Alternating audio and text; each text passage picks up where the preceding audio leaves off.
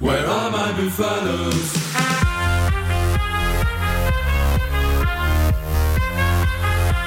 Bonjour à toutes et à tous et bienvenue dans ce Démol et débat un peu spécial, le spécial fin d'année 2022, puisque vous le savez bien sûr, dans quelques jours nous allons débuter l'année 2023, celle qui va nous amener jusqu'à la Coupe du Monde en France, tant attendu. Avec moi sur le plateau aujourd'hui pour cette émission d'une vingtaine de minutes, Yanis Guillou. Salut Yanis. Salut Vincent, salut à tous. Et je l'ai euh, déjà dit, mais ce n'est pas un petit journaliste que nous avons sur le plateau, Yanis et moi, puisque c'est celui qui suit Colomiers pour le journal, c'est Quentin Put. Salut Quentin. Salut Vincent, salut Yanis. Quentin Put. Alors messieurs, nous sommes journalistes rugby et bien sûr, aujourd'hui, on ne parle que d'une chose sur la planète rugby, c'est le transfert de cette année 2022.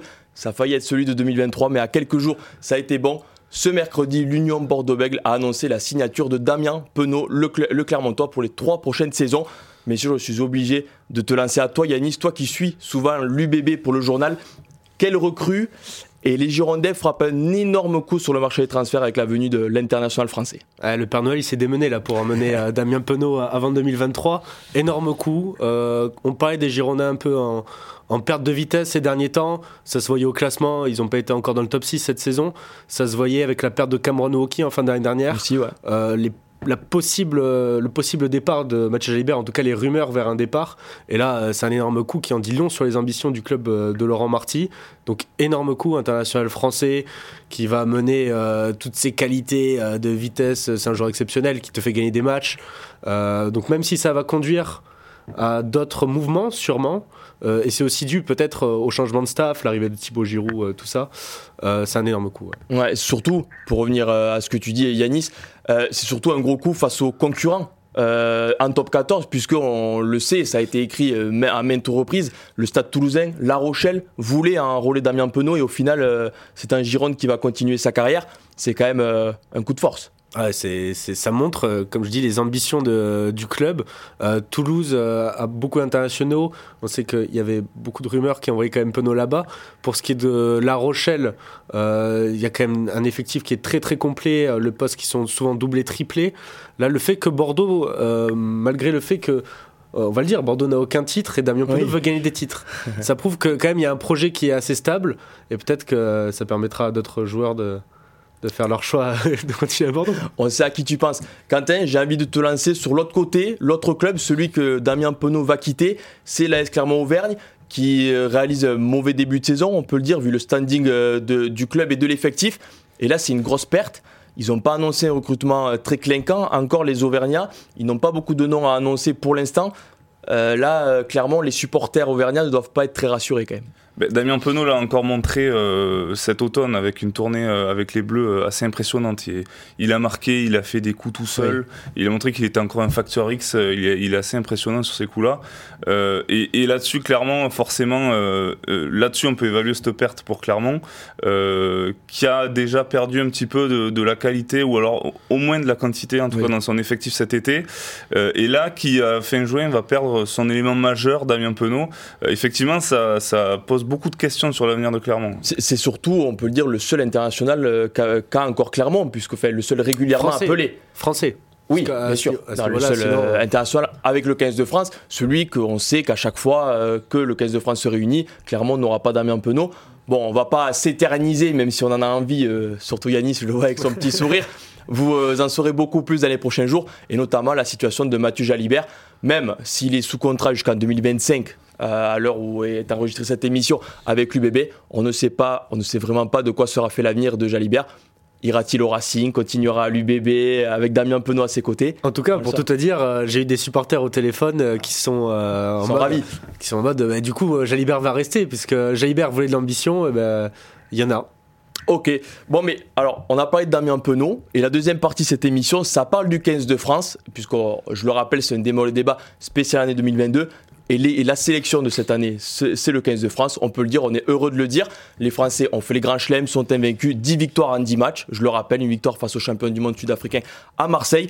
Quentin, le 15 de France est sur le toit de l'Europe et sur le toit euh, de la planète pour l'instant, domine tout le monde. On espère qu'à la fin de cette année 2023, ils seront sur le toit du monde quand même. Mais tout porte à croire que c'est l'année du 15 de France. Ça l'a été en 2022. Euh, ils sont invaincus euh, depuis euh, maintenant l'année dernière. Euh, euh, ils ont réussi à, à, à, gravir des échelons petit à petit, que ce soit face à l'Angleterre, face à l'Irlande, face à la Nouvelle-Zélande. oui, effectivement, hein, tout porte à croire que la Coupe du Monde, c'est la bonne, puisque ouais. il y a un il y a un tirage qui est certes difficile, mais ils ont ils ont prouvé qu'ils étaient capables de battre tout le monde. Et, et dans une coupe, avant une Coupe du Monde, ça compte. Alors, on ne sait pas de quoi sera fait par exemple le tour Destination 2023, Yanis, puisque les Bleus vont devoir se déplacer en Irlande et en Angleterre, on le rappelle. Mais on a l'impression que jamais une équipe de France euh, n'est arrivée euh, autant en confiance et autant en tant que favorite avant un mondial. Il reste des matchs, je l'entends, il reste 4 matchs de préparation même cet été face à l'Australie, euh, les Fidji et l'Écosse. Mais Yanis, quand même, on est français, on les suit on peut, on est, on est emballé, on a envie d'y croire quand même euh, à ces bleus. Oui, en plus, on est très jeune, donc on n'a pas connu les toutes premières coupes du monde.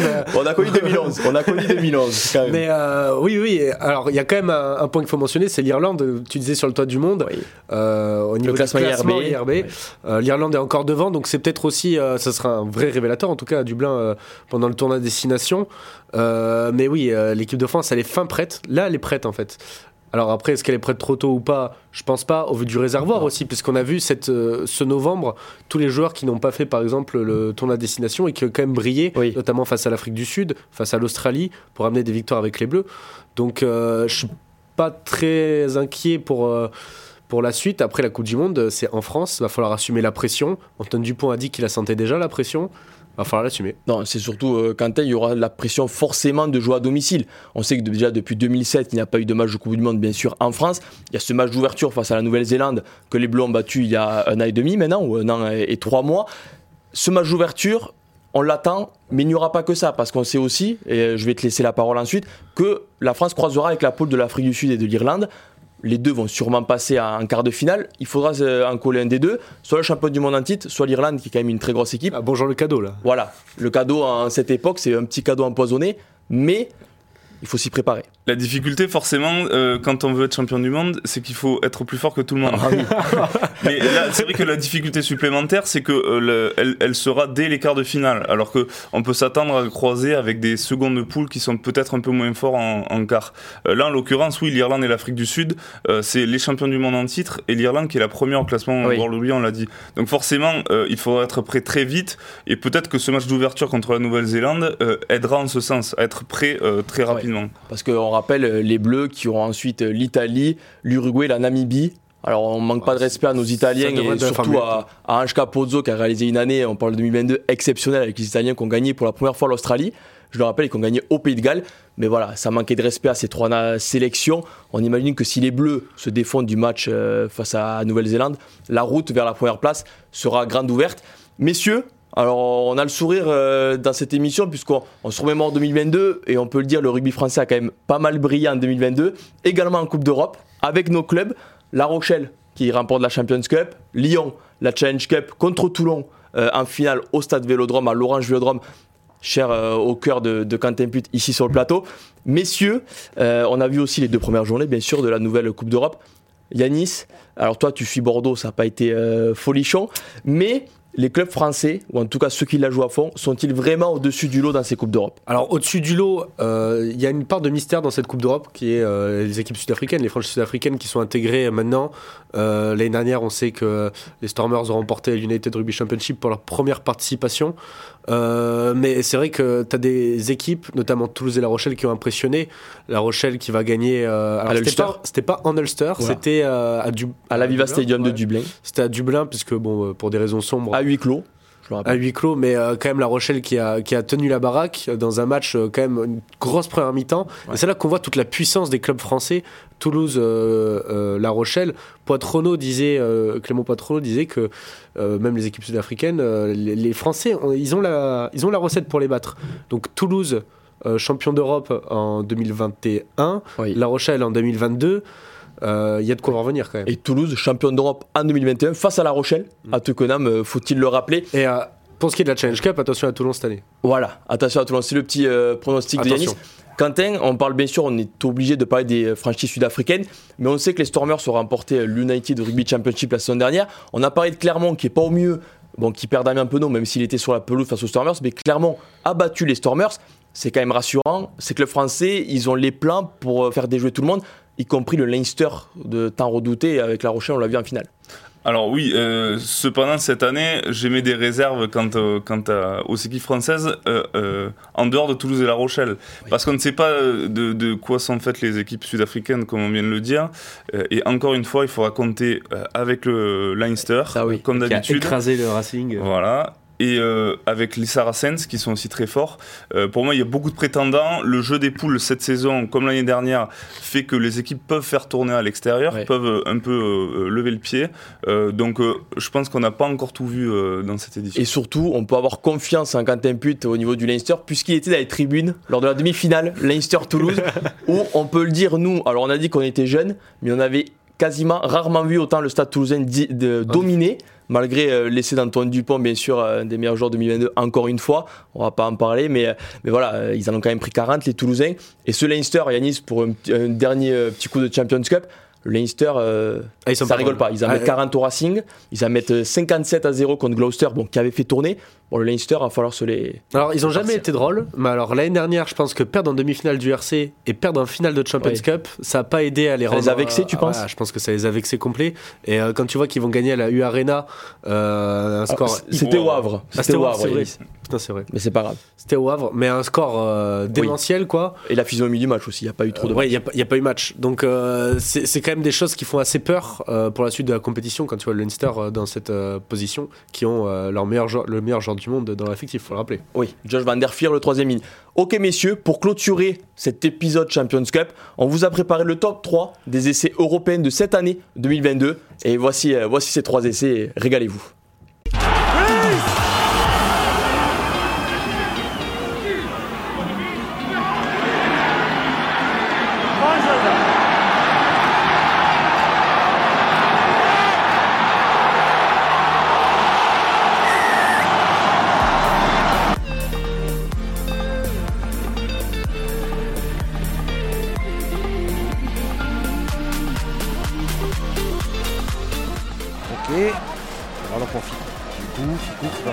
Il y avait nulle part où aller pour lui. Il faut revenir à l'intérieur. Il est passé.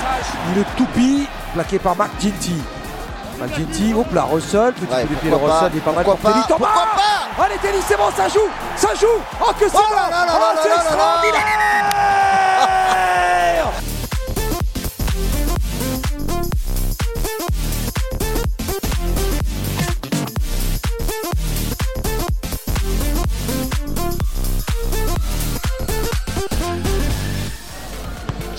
slightly surprised that Pollard has not gone for the post there.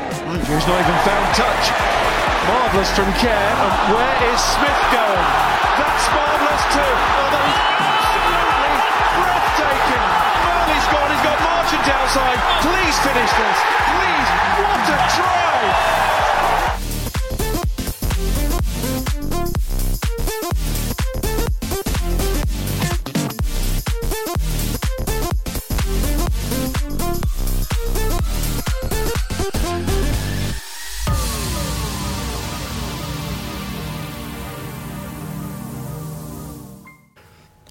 C'était donc le top 3 des essais européens de l'année avec, à la première place, on l'a souligné Yanis, avec Yanis et Quentin, Joe Marchant, l'actuel joueur des Harlequins et futur joueur du Stade français, actuel deuxième du top 14. Yanis, tu veux dire quelque chose? Après, la sur le marque. Si on est à la place de Joe Marchant, on le marque. Je pense que tu es capable de trébucher. Mais c'est pas grave. Messieurs, on va passer à nos coups de cœur et coups de gueule de l'année. Chacun, vous allez euh, vous exprimer euh, sur un sujet qui vous tient à cœur, c'est dans le nom. On va commencer avec toi, euh, Quentin, avec ton coup de gueule sur euh, le racisme qui malheureusement, on est obligé encore de l'évoquer, qui frappe aussi dans le rugby. On se croit parfois à l'abri de, ces sujets-là dans le rugby. Euh, malheureusement, non. Ça a été le cas avec euh, Sheriff Traoré, pilier de, de Benetton Trévise, qui a reçu en guise de cadeau de Secret Santa de la part de ses coéquipiers une banane dans un sac plastique. bon, cette blague de très très mauvais goût a, a été très mal reçu, il a très mal vécu, euh, et ça, ça remet un petit peu euh, les choses en perspective, euh, que ce soit, il faut le voir aussi du, point de vue du rugby italien, mais pas que, il faut aussi voilà, se poser des bonnes questions en France aussi. On l'avait vu en Pro D2. On l'avait vu en Pro D2 l'année dernière avec un Badiang à Nevers. Voilà. voilà, Christian Badiang, l'ailier de Nevers.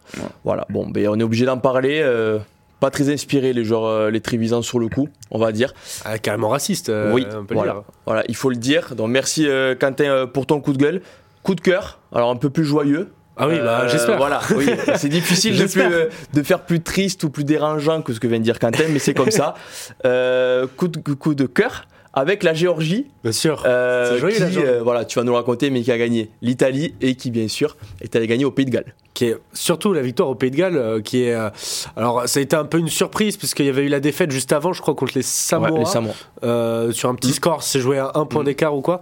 et après, ils vont nous sortir cette perf au Pays de Galles. Le Pays de Galles qui va très mal, qui va contre l'Italie à domicile et contre le Pays de Galles à domicile. Mais avec notamment une énorme mêlée. alors, c'est pas très. Euh, c'est pas de l'inconnu pas surprenant pour les, Géorgiens. Euh, mais même au fur et à mesure de l'année, on a vu que les Géorgiens avaient des trois quarts qui pouvaient euh, mettre rivaliser. le feu, rivaliser avec les top nations européennes. C'est le cas de Tedo Abzandadze, le louvreur de Montauban, qui a marqué un doublé contre l'Italie l'été dernier. mais aussi Nignashvili, l'arrière du loup qui est qui est un, arrière exceptionnel, un des joueurs les, les, les, plus beaux à avoir joué en top 14, moi je pense.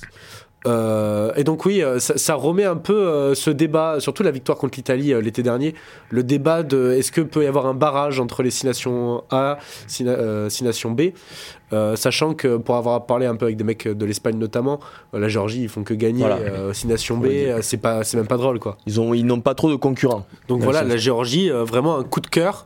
Euh, pour la mêlée pour le match contre le Pays de Galles, mais sinon aussi pour se dire euh, la Géorgie est vraiment en train de se développer et partout quoi. Et surtout euh, beaucoup de joueurs géorgiens performent en top 14. Tu as parlé de David Niashvili, Saginadze à Lyon, Lobzanidze, le demi-mêlée de Brive. Même en les deux. Et sachant que tu suis, il suit Colomiers, Quentin, Yannis suit Montauban, il s'est senti obligé de mettre le demi d'ouverture Montalbanais, ancien briviste lui aussi, qui, faisait la, qui formait la charnière avec euh, Vasile Lobzanidze. Merci euh, Yanis pour ton euh, coup de cœur et on souhaite quand même euh, le meilleur aux Géorgiens. Bah, oui, on leur souhaite. Qui seront à la Coupe du Monde 2023. On leur souhaite de sortir de leur poule peut-être. Il y a une poule qui est assez homogène. Très homogène. Qui est très homogène, mais du coup très relevée. avec, je crois qu'il y a des Fidji. Non, Fidji, Pays de Galles, Australie. Fidji, Pays de Galles, C'est quand même assez homogène. On connaît un peu les difficultés de l'Australie, même si. Pourquoi pas l'exploit tu vois? Il y a toujours un exploit dans une Coupe du Monde. On se dit euh, la Géorgie euh, sur, un coup de, sur un coup de dé, voilà. On se rappelle que les Fidji, notamment, avaient perdu contre l'Uruguay en 2019 avec euh, magnifique essai de Santiago Arata, le demi-mêlée de Cast.